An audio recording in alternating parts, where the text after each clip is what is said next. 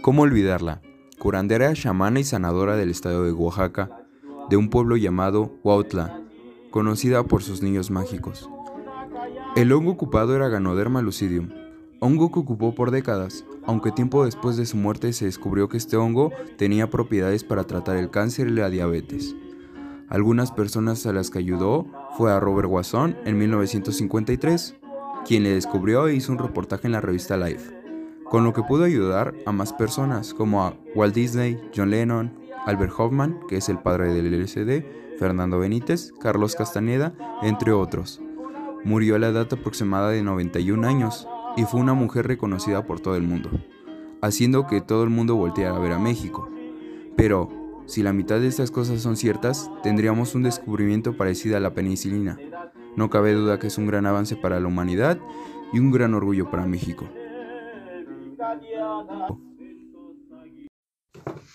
Espero te haya gustado esta edición especial de Tomando Notas, recordando las viejas notas que dejaron nuestros antepasados.